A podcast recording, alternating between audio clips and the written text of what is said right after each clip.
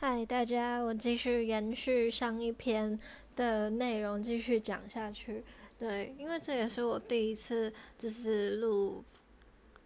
podcast。就是超过 六十分钟，那大家应该都有听得出来，我都是直接录，然后直接上传的吧。就是我没有再像人家录之后剪辑，因为我自己也是一个很怕麻烦的人，然后我会觉得我的内容想要赶快跟大家分享，所以我就会省略了很多 很专业的过程。对，像我自己，我的金星跟水星是在母羊座，我就会觉得。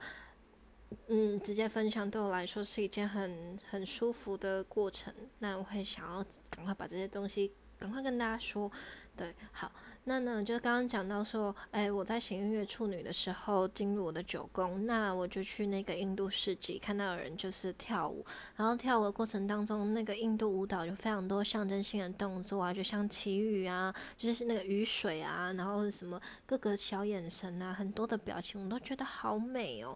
对，就是你已经不会去看这个舞者长什么样子，你不会去看很多的东西，你就会去看说，哦，这个东西它有一个象征性的意义，有非常非常多的细节，就是我觉得非常的美妙，就是整个的氛围是很美妙的，对。然后刚好就是落在我的九宫嘛，九宫就是跟文化、异国啊有关系，方遇到很多陌生人，呃，外国人。对，然后呢，也有很多交通上往返，就是到不一样的地方去，然后坐车都坐了有点久，走路也走了有有一段这样子。对，然后像呃火星进巨蟹在我的三宫，然后。本命的金牛三宫，所以呢，像我昨天就跟朋友去唱歌，三宫就是朋友嘛，说话嘛，聊天嘛，对，所以也是跟一些呃不熟的朋友，但是就觉得诶很聊得来啊，很可爱，很有趣，所以就觉得很开心。所以大家也可以看一下行运呢，进入你的生命的宫位，你的个人星盘的宫位。那像我自己的话，虽然我是上升射手，可是我的射手度数比较后面，所以我的宫位开启的方式也会跟一般上升射手不一定完全是一样的。所以大家也可以看一下，因为你上升的度数，也许你跟你一样上升星座的人不一定会有一样的发生。对，还是以你本命盘的分布状态，然后契合这个行运的。的那个位置最准，所以一样上升星座的人也不一定会有一样的展现。就好像说，呃，上升星座虽然跟我们的长相啊、外貌啊有关，但是一样同一个上升星座的人也是会有一点点不一样的落差。那你上升星座跟其他星座的相位会影响你展现这个星座特质的。会有一些不一样的变化，对，所以不是百分之百绝对的，所以一样的东西没有办法套用在任何人身上，所以这就是学习占星最有趣的地方。那当然也会希望大家真正有兴趣的话，就是自己学起来，不要常常去问别人，不要去问占卜师，你就是你自己的呃生命的呃关照者，就是你自己要最了解你自己的状态，然后。呃，善用每一个工具，但是不要去定义哦，就不要跟别人说我就是怎样怎样，我就是我就是太阳什么，我就是我就是狮子座，我就是呃，我就是月亮在什么，所以我常很忧郁，我常常很。很有自己的想法，你们不要管我，不是这样的，不是去定义你就是什么，而是你会知道你有什么样的事情发生，你可以做什么样的调整，你也会知道在什么样状态下你会很容易卷，感觉到舒服。然后你当你今天了解到你自己的占星盘的时候，你也可以去了解别人的星盘，别人觉得舒服的方式跟你觉得舒服的方式不一样的时候，这就是我们需要学习互相尊重的地方。所以今天学习这些东西都不是绝对的百分。之百的要跟着你的模组走，因为他只是知道你的，嗯，你原本的状态可能比较容易趋近于什么。而当你今天了解你自己的状态的时候，你是不是可以选择其他的模式去善用？你的特质，让你这个特质可以发展的很好。无论是你觉得这是一个优点或是缺点，它都有可以在更调整的地方。对，那你当你今天了解自己，你也可以透过这个路径，透过占星，透过任何你习惯的方式，无论是生命灵数，无论是人类图，无论是任何，这些都是我们的工具，但它不是能够拿来定义任何人的地方。你不要说哦，我人我就是一个生产者，我就是一分人，我就是。情绪型权威，我觉得怎么样，然后你就是怎么样，所以我们不一样。就我们本来就不一样，但是这不是借口跟理由让你去定义自己跟别人，也不能活在自己的框框里面，自己感觉很棒。对，就是你觉得舒服的那是你自己，但是别人看你就觉得很矮油，就觉得很很奇怪。你自己觉得自己很爽的时候，那你你怎么跟别人相处呢？对不对？就是我们是需要跟其他人找到平衡的，这些东西都只是一个工具，它是让我们更了解自己，但不是用来定义自己的地方。所以不要说哦，我就是什么，我就是我就是月亮。射手我就是月亮什么？我没有在针对任何人，就我只是举例。对，你不要说我的水星就是什么什么，就是只是这会是一个舒服的方式，只是你更能够展现自己的方式，但是它一定会有一个嗯。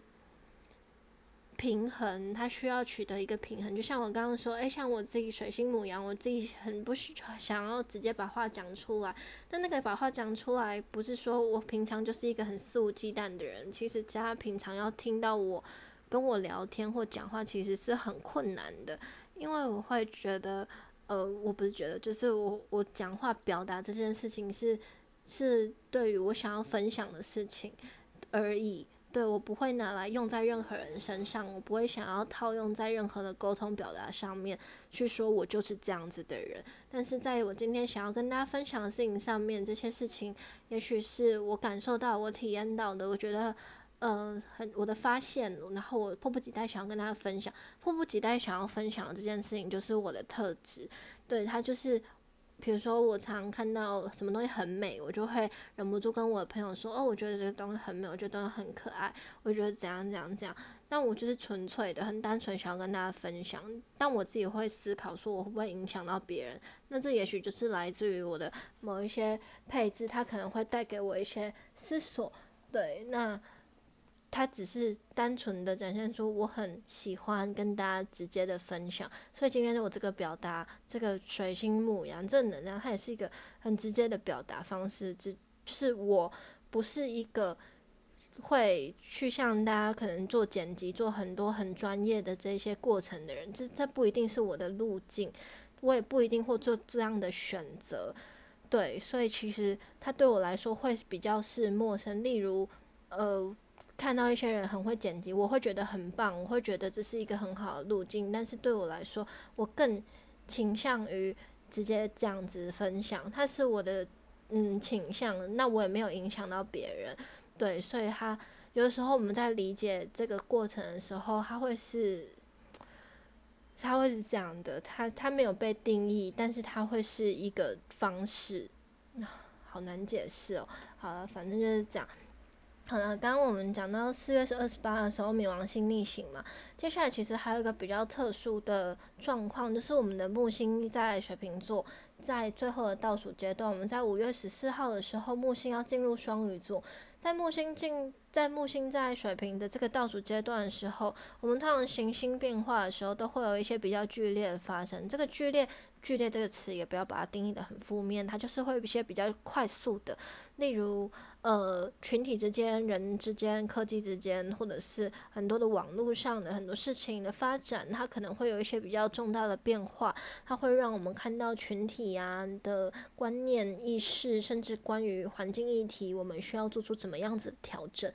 木星的能量，它跟拓展有关系，就是这些倾向要怎么拓展、发展的更好，甚至有没有一个更好的模式。然后呢，我们能不能看见它深层的智慧跟意义？木星连接的是射手座，射手座是呃更深层的智慧也好，或者是更呃内在灵性相关。这个灵性也不要把它定义成是怪力乱神、奇怪的，或者是呃呃什么。什么？反正灵性它只是一个你的内在的一个状态，它是一种超乎超乎定义、超乎限制、超乎你的脑袋去思想的。它是一种，嗯，也许是一个直觉，也许是一个开阔的心，对，一个开阔的心。它，嗯，对，就是这样。好，那木星接下来在五月十四号要进入双鱼座。那双鱼的能量，它就会带领我们去看见更多深层的、隐藏的，无论呃双鱼能量就是有包含刚刚有讲梦境啊、潜意识啊，还有灵感啊、艺术啊、创作啊，然后甚至跟搭配。定义的身心灵这些东西有关系，对它它都是不可见的，但是并不代表不存在。像我们在双鱼月的时候有提醒大家，你看不见不代表不存在，而且东西都环环相扣，串联我们。我们内在的思想、所有的意念、所有的想法，其实都储存在这个能量当中，所以它都会无时无刻影响着我们跟接下来的发展。所以呢，双鱼它也跟因果循环，还有跟我们的。呃，业力有关系，因为这都是你无形中累积，但却是跟你环环相扣的，不看不见的，不代表不存在。对，好了，那这就也算是上一篇，就是刚刚突然讲一个小时断掉之后的一点小补充。那如果有任何体验上面要跟我分享的，欢迎跟我分享，或者在体验屋做的时候，任何东西要跟我讨论。例如使用的方式，你突然某一天有一个灵感，你觉得某一个东西，你某一天你突然这么使用了，然后你想要跟我说，就是只是单纯讨论，你不要问我说，哦，这个东西什么意思？这什么东西？什么功效？这个东西会怎么样？这个东西是，呃，会用或不用怎么样吗？就是它都没有怎么样，它就是取决于你这个人的心态而已。你自己下意识的不用某个东西，你自己下意识的。呃，让你自己的体验久一点，那都是你自己的体验的一个过程。那这也是，呃，我无法多说什么，因为每个人都每个人的体验方式。但当然，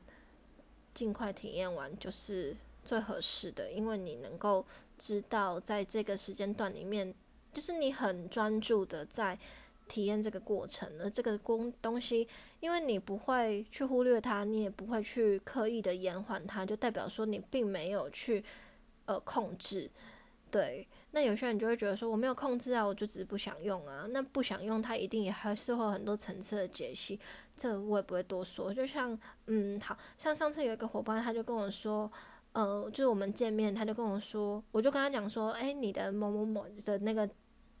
魔法啊，你可以涂在脚底哦。然后那个伙伴就很惊讶的跟我讲说：“哦，那一瓶我上次很下意识的就涂在脚上，我就说很棒诶，很棒，因为这是他的直觉带领他，而且他甚至不用知道原因是什么。但他今天听到我这么说的时候，他也就会有一种哇。”很很直很棒的一个一个映照，然后他回去之后呢，他就一他就把它涂在脚底，然后跟我分享，我就觉得这个过程是很棒，这才是真正的讨论，就是他的讨论是没有任何定义跟没有任何，就你有些人会觉得说，那这算什么讨论？可对我来说，这是很有意义的讨论诶，这这这他才是真正的体验呐，我才不要你告诉我说，哦，我我那一天，然后呃，我感觉到什么什么。看到什么，就是莫名其妙的东西，这才不是真的，好吗？好了，我也不要这样说，就是这都是一个体验的过程，然后呃，希望大家就只是很单纯的去过你的每一天，然后搭配这些东西。那像上次有一个人问我说。符文是什么意思？然后符文可以怎么样？它有什么意义？画完之后这些东西是怎么样？我就说他哦，你只要把它当成是一个祈福就好，就是一个符文。他就说，那为什么要画符文？那我心里面就会想说，是你自己来跟我找我画符文，而且在画符文的时候，我的 Instagram 上面已经有发了非常多符文的照片，非常多符文的内容。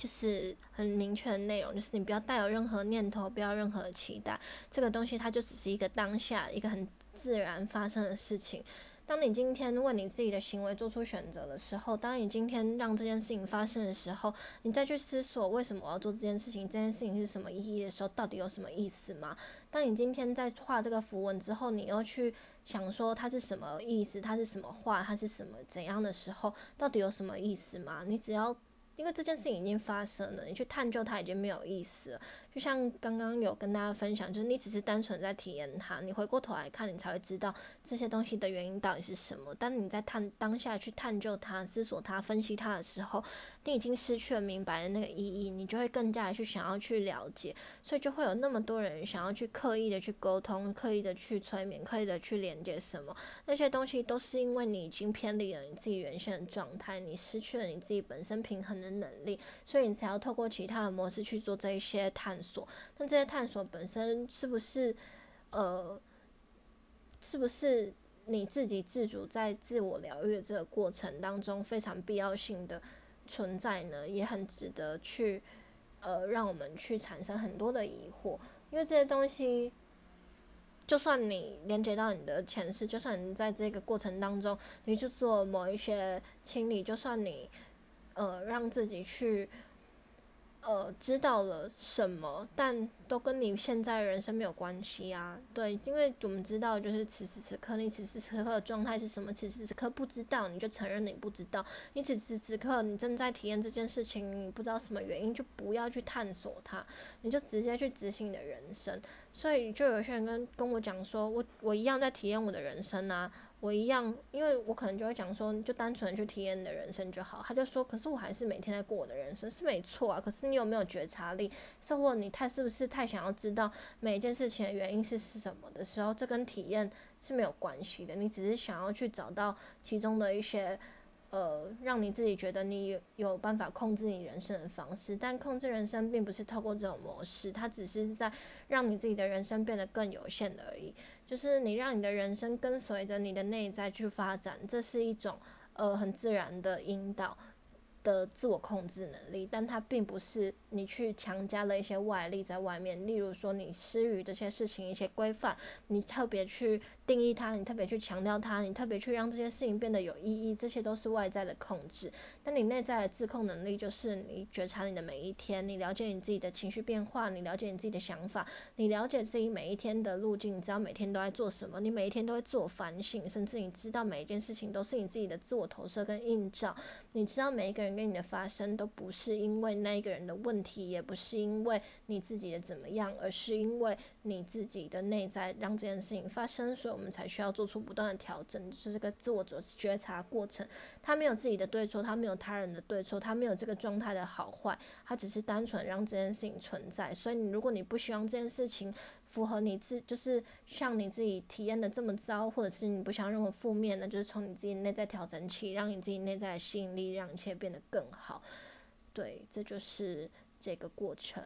然后他也是需要一直不断的内外觉察的，不要把自己控制在自己的角度，也不要把自己放得太外面，随时随地切换切换那个主视角跟旁观者的视角，让自己看看全面，甚至让自己跳脱这件事情，不再是观看者的时候，他会不会有不一样的变化呢？都非常值得大家有很有智慧的去觉察它，这就是一个觉察能力，他没有非常多。呃，知识的模组，如果有个很很清楚的告诉你知识的模组是什么时候，嗯，其实你就要思考，这到底是你的人生还是他的人生？这件事情真的是这样子吗？一定要照着这样才对的吗？某一些书本它会给你一些一定的规范，就是一些步骤，你真的要照着它走才会叫绝对的过程吗？你真的去遵循这些过程，真的能够达到那个状态吗？其实根本没有意义，因为每个人人生本来是不一样的，对吧？好了，我是希亚希望这个分享对大家有帮助。有任何回应的话，都会欢迎分享给我，也欢迎追踪收抽人跟希亚本人的 Instagram，还有收抽人这个灵魂交换所的 Instagram，希望对大家有帮助。谢谢大家，拜拜。